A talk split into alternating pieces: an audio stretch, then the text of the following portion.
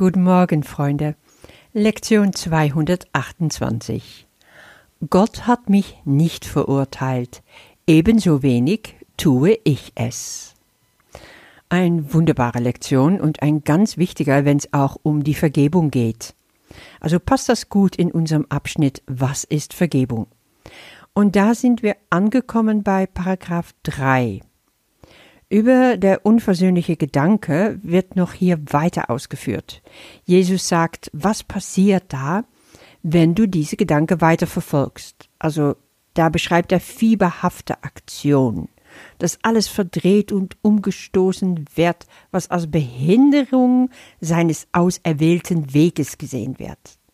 Verzerrungen sind dran, wütende Versuche, um die Wirklichkeit zu zerschlagen, es wird sich um gar nichts gekümmert. Einfach dagegen. Also alles, was ein Widerspruch zu seinem Standpunkt zu sein scheint, wird kaputt getreten. Das ist heftig, oder? Ich weiß noch ganz gut, so die ersten Male, wo ich damit umging, dass ich dachte, na ja. Aber es ist immer so im Kurs, wenn Jesus diese tiefste Absichten des Egos beschreibt, da läuft es einem so kalt den Rücken runter. Es ist, es passieren dann bei mir wenigstens so zweierlei. Ich fühle mich auf die eine Seite ertappt. Äh, oh, das Ego kann sich gar nicht mehr verstecken. Es kann gar nicht mehr eins auf nice machen und unschuldig und so.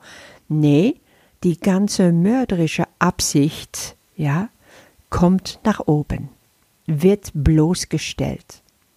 Und das ist immer schockierend. Und das ist es nach wie vor, muss ich ehrlich gestehen.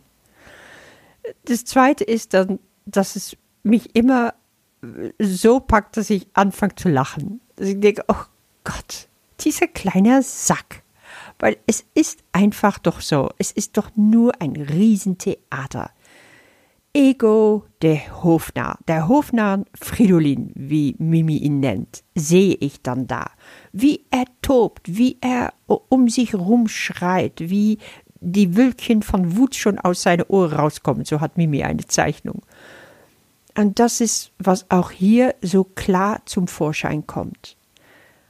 Und wir dürfen wirklich, wenn wir uns das nochmal so klar vor Augen geführt haben, drum lachen weil Lachen immer so unglaublich effektiv ist, um das Ego zu zerschlagen, ihm seine ganze Wucht und seine ganze Heftigkeit zu nehmen.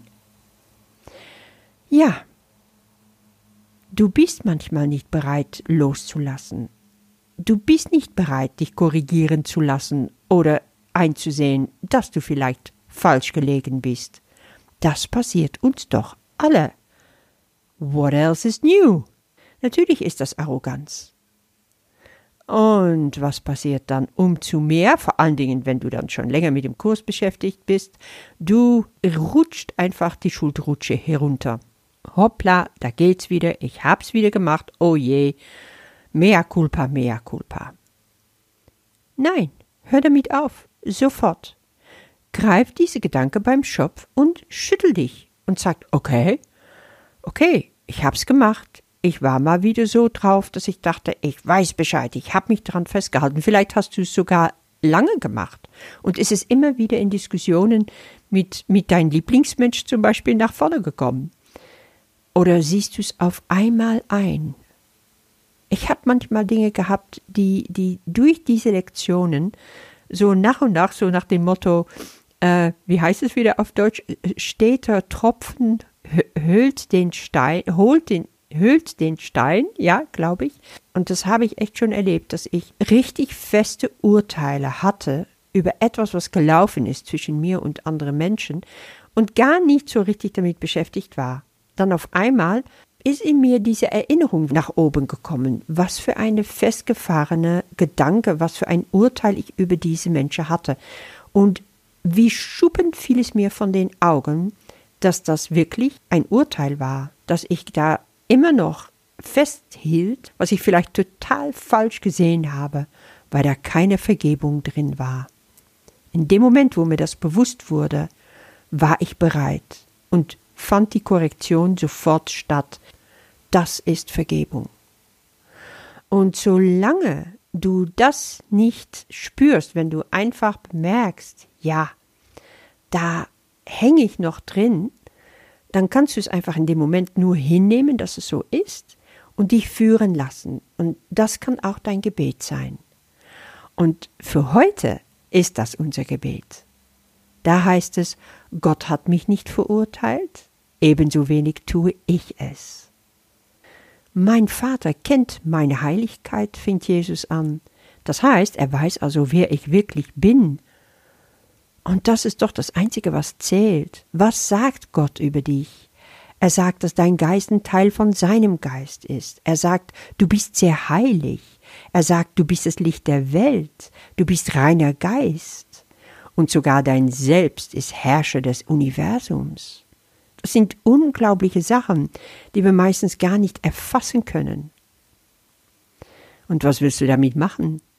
In dem Gebet wird dann gefragt, soll ich sein Wissen leugnen? Soll ich all das glauben, was durch sein Wissen unmöglich wird? Nein, sollst du also nicht. Leugne sein Wissen nicht weil Gott sieht dich nicht einfach so, wie wir uns und unsere Brüder sehen, er weiß. Aus seiner Erkenntnis heraus kommen seine Aussagen über uns, und da ist nur die Frage, die im Raum steht, nehmen wir die an? Was glaubst du mehr? Was wir mit unserem Verstand von uns selber denken, wie wir über uns urteilen, so wie über andere Menschen auch? Oder glauben wir, was Gott von uns sagt? Wenn wir das nämlich nicht machen, dann sagen wir zu Gott, du hast Unrecht. Ja, uh, das hört sich nochmal ganz anders an, nicht wahr? Willst du das denken? Willst du denken, Gott hat Unrecht? Er kennt mich nicht? Also heute kannst du dich dafür entscheiden. Du kannst es für ein und allemal aufräumen. Du kannst aufhören mit diese ganzen Selbstverurteilungen. Und daher kommt auch dieses Gebet. Und dann der Text, der damit zu tun hat, wo es geht darum, dass mein Vater meine Heiligkeit kennt. Ja, diese zwei, also Text und Gebet, werde ich jetzt vorlesen, damit du nachher wieder gleich in die Meditation einsteigen kannst. Und ich wünsche dir wirklich einen Tag voller Wunder und Vergebung und dass du die Verurteilungen über dich ablegen magst. Bis morgen. Mein Vater kennt meine Heiligkeit. Soll ich sein Wissen leugnen und an das glauben, was durch sein Wissen unmöglich wird? Soll ich als wahr akzeptieren, was er als falsch verkündet? Oder soll ich sein Wort annehmen bezüglich dessen, was ich bin? da er mein Schöpfer ist und der eine, der den wahren Zustand seines Sohnes kennt? Vater, ich habe mich in mir geirrt, weil ich die Quelle nicht erfasste, aus der ich kam. Ich habe jene Quelle nicht verlassen, um in einen Körper einzugehen und zu sterben. Meine Heiligkeit bleibt ein Teil von mir, wie ich Teil von dir bin. Und meine Fehler in Bezug auf mich sind Träume. Ich lasse sie heute los. Und ich bin bereit, nur dein Wort darüber zu empfangen, was ich wirklich bin.